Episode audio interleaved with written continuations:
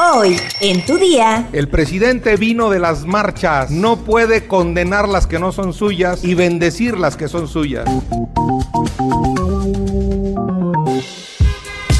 tu día con el Universal. La información en tus oídos. En tus oídos. Hola, hoy es martes 15 de noviembre de 2022, segundo día de la semana y estarás informado en un segundo. ¡Entérate! Nación.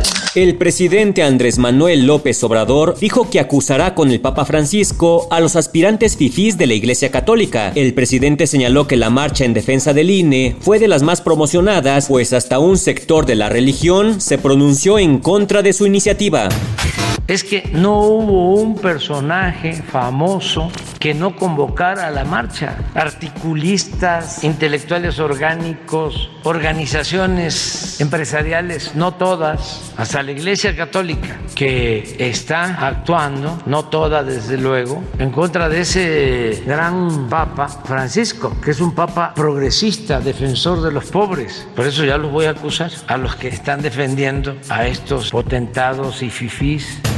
Que renuncie López Obrador, así lo exigió Porfirio Muñoz Ledo tras las críticas del presidente a la marcha a favor del INE. El expresidente de la Cámara de Diputados señaló que la reacción del presidente revela perturbaciones psicológicas graves. Mencionó que la ciudadanía mexicana ha decidido defender al INE y retomar la transición democrática, por lo que el presidente debe renunciar conforme al artículo 86 constitucional. Vamos a exigirlo todos y en todas partes, añadió en su mensaje. Cabe mencionar que Porfirio Muñoz Ledo ya había criticado previamente la reforma electoral propuesta por el Ejecutivo. Por su parte, Germán Martínez, exdirigente panista y exdirector del Seguro Social, aseguró que la marcha en defensa del INE hirió de muerte a la reforma electoral. Lo que está herido mortalmente con la marcha de ayer es la reforma electoral obradorista. No va a pasar esa reforma en el Senado, estoy seguro.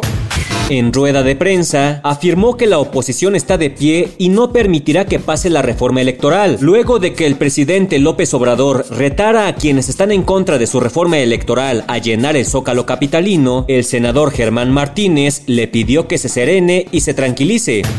El presidente vino de las marchas, no puede condenar las que no son suyas y bendecir las que son suyas. Y el Zócalo ni el Palacio Nacional tampoco le pertenecen. Que se serene, tranquilo, llegará el tiempo de llenar el Zócalo y de desalojar el Palacio Nacional. Las dos cosas.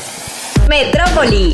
Este fin de semana circuló un video en redes sociales donde se denuncia que un joven fue golpeado supuestamente solo por ser gay. Eduardo, me rompieron el pie. ¡Me rompieron el pie! ¿Qué les pasa, güeyes?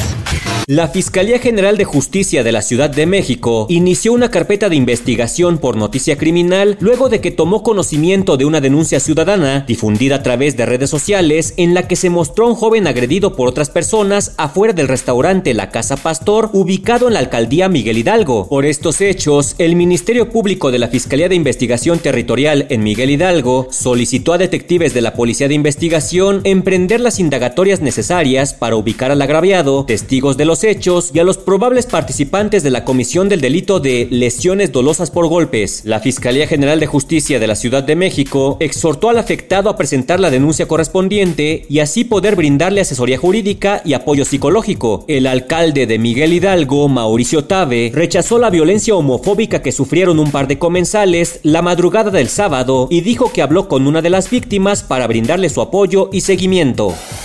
Estados. Por caso Ariadna Fernanda, colectivos de mujeres piden al Congreso de Morelos destituir al fiscal Uriel Carmona Gándara. Las organizaciones adherentes al movimiento No Más Encubrimientos anunciaron una marcha para este martes 15 de noviembre hacia el Congreso de Morelos, donde se mantendrán en vela previo a la comparecencia del fiscal programada para el mismo día.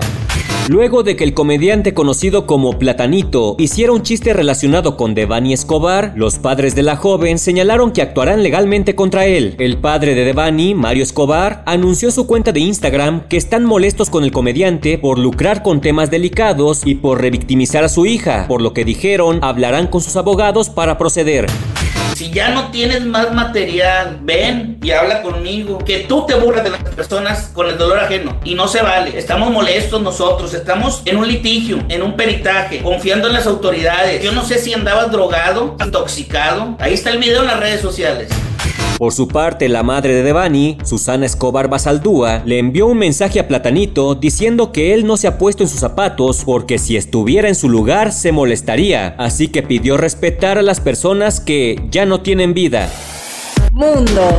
El gigante de la tecnología, Amazon, donde trabajan cerca de 1.5 millones de personas y una de las mayores empleadoras de Estados Unidos, planea despedir a aproximadamente 10.000 trabajadores a partir de esta semana, así lo adelantó The New York Times. Este sería el mayor recorte en la historia de la compañía y representaría aproximadamente el 3% de los empleados corporativos de Amazon y menos del 1% de su plantilla laboral global de más de 1.5 millones. Los recortes se centrarán en la organización de dispositivos de Amazon, incluida la asistente de voz Alexa, así como en su división minorista y en recursos humanos. Si se dan los despidos, Amazon se uniría a una larga lista de empresas tecnológicas que optaron por despidos masivos. Hace unos días, Meta, compañía matriz de Facebook, Instagram, WhatsApp y Messenger, anunció que despedirá a 11.000 trabajadores. Además, Elon Musk, el hombre más rico del mundo y el nuevo propietario de Twitter, despidió a la mitad del personal de una plantilla de unas 7.500 personas en todo el mundo.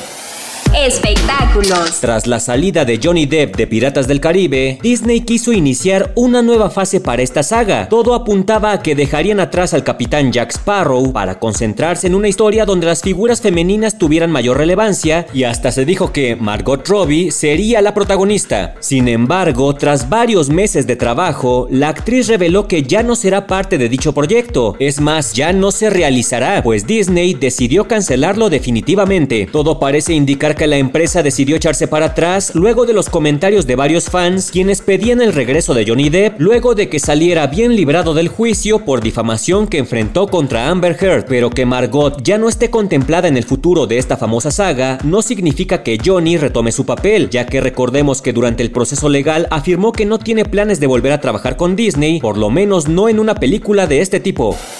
¿Sabes quién le da nombre a los ciclones y huracanes? Descúbrelo en nuestra sección Destinos en eluniversal.com.mx. Ya estás informado, pero sigue todas las redes sociales del Universal para estar actualizado. Comparte este podcast y mañana no te olvides de empezar tu día. Tu, día, con el Universal. Tu día con el Universal. La información en tus oídos. En tus oídos.